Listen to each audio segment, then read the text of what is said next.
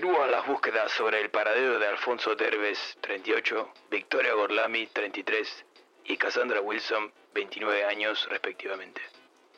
La policía aún no logra conectar las tres apariciones, pero sostienen que deben estar relacionadas de una u otra manera. A pesar de que caminan a ciegas, los investigadores no descartan la posibilidad de encontrarlos con vida. Soy Chuck Viñón para el The News. Muchas gracias por estar ahí. Necios. Jamás los podrán encontrar. Desconocen los vastos destinos inciertos del bazar.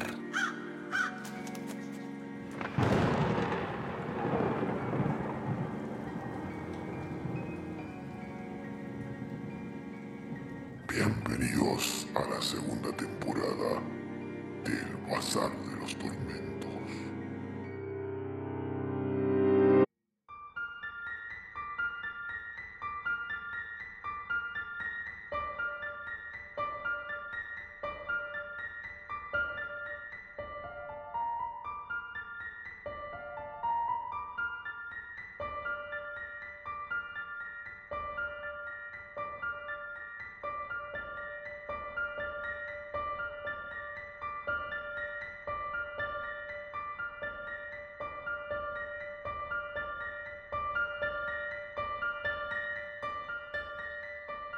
Hoy presentamos Mi amigo el muerto de Jean Ray.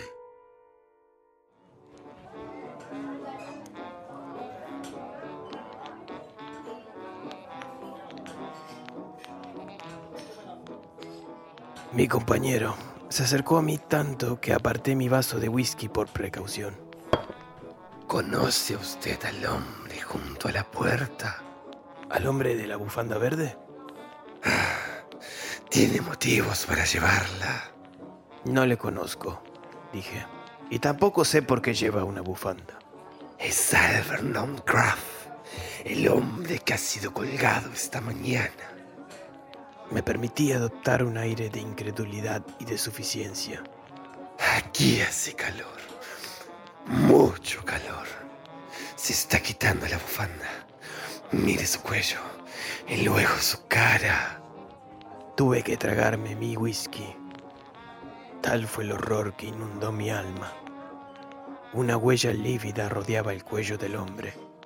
Unos ojos descoloridos reflejaban la luz y unas líneas de sombra azul corrían alrededor de sus labios.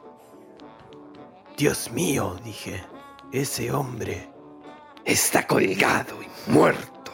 Qué extraño, murmuré. Quería decir imposible, pero no sé lo que impidió utilizar esa palabra.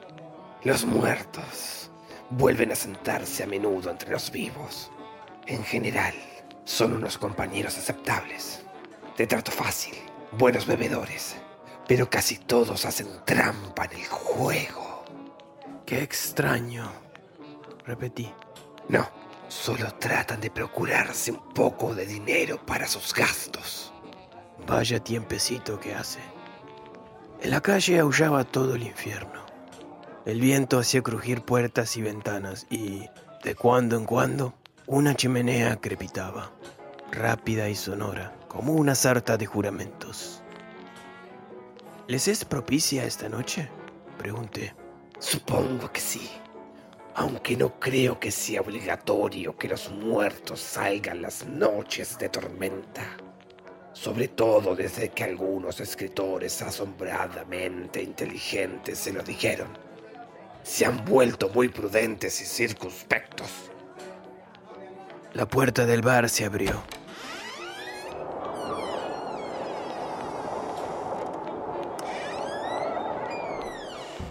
La tormenta entró, maligna.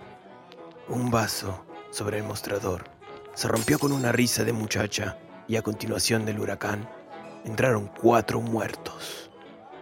Tres hombres y una mujer. Cogí nerviosamente la botella de whisky y creo que bebía a gollete. Perdone, dije. Esta compañía tan inesperada. Y nueva para usted, sin duda, aunque no para mí. Verá, una noche, en Río, Una noche cálida iluminada por las estrellas y arrollada por los banchos. Un caballero se sentó a mi lado y me invitó a beber. Reconocí inmediatamente en él a un tal Jack Match, un famoso pirata colgado en Caracas hace más de 200 años.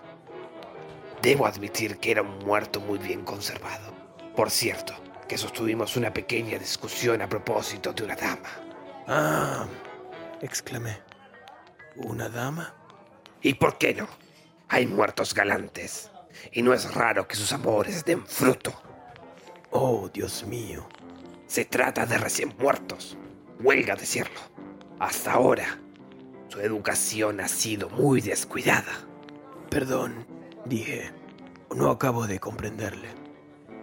Beba, amigo mío. Creo que únicamente el whisky puede abrir la pesada puerta de su comprensión.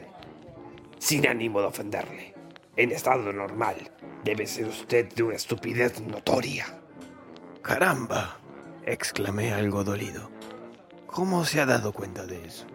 ¡Santo cielo! Hace una hora que le estoy hablando y no ha notado que soy un muerto. No, dije sinceramente. No lo había observado. Utilizo un procedimiento especial para conservarme. Por tres chelines le venderé mi secreto. Puede serle provechoso. Es ya muy tarde, dije. Tengo que marcharme. Entonces, le acompañaré. Gracias. No, no quiero fatigarle. No se preocupe. Le he robado una llave al guardián del cementerio de Bombley. Pero le pido perdón por no haberme presentado. Urdia Drossenbaum. Primera tumba a la derecha. Sexta avenida. Concesión a perpetuidad. Venga a verme. Alrededor de mi tumba crecen unos hermosos geranios. Le regalaré unos cuantos.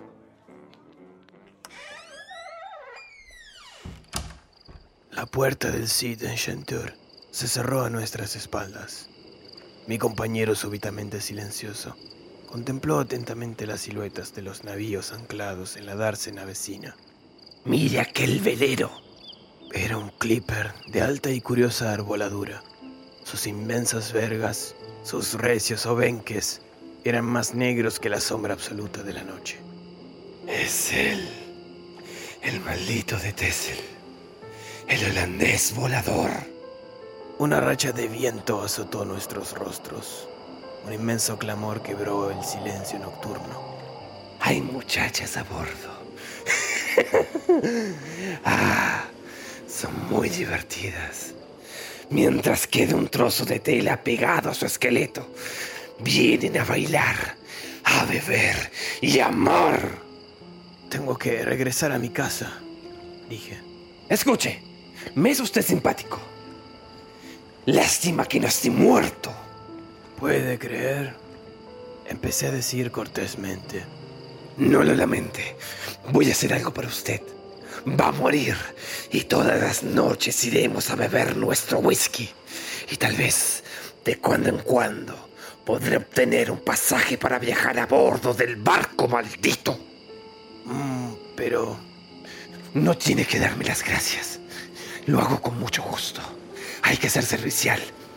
No. Total, una cuchillada entre la segunda y la tercera costilla del lado izquierdo. Uraya Drosselbaum sacó un afilado puñal de su bolsillo. Un acero estupendo. Ah, se me olvidaba decirle que hay casas estrictamente reservadas para nosotros. Ya lo irá viendo. Tendré mucho gusto en acompañarle y presentarle. Puedo pedirle que se desabroche el chaleco. Eso facilitará mi trabajo. En aquel preciso instante, propiné a Uraya Drosselbaum un puñetazo que le envié rodando a las profundas aguas de la dársena.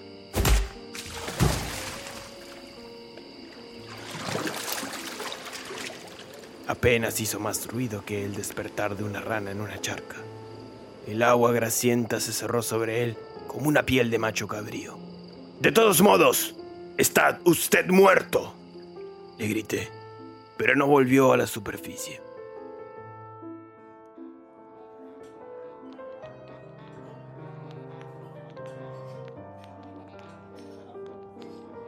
Entonces regresé al sitio Enchanteur.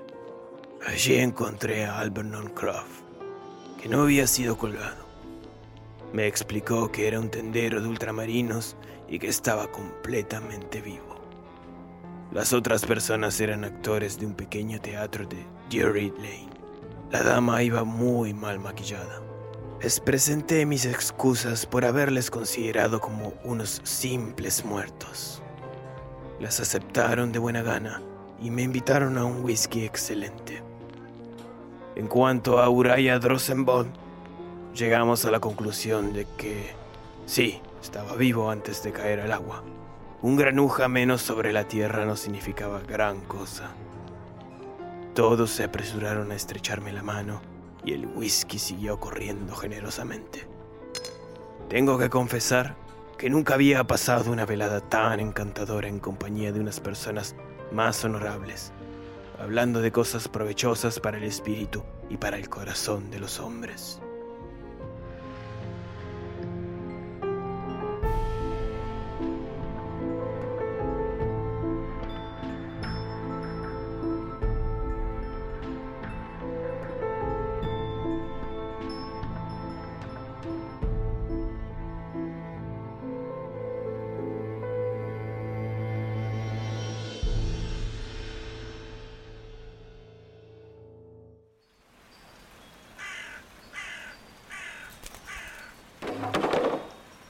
No, Plutón.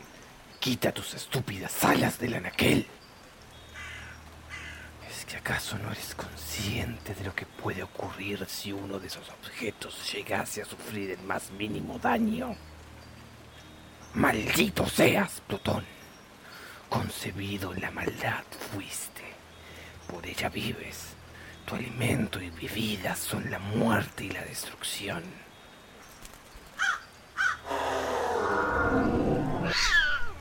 Y ahora vuelves a adoptar esa estúpida forma felina.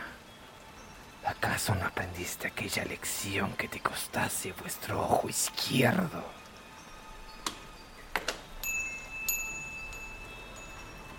Aquí se suma uno más para los anuncios de búsqueda.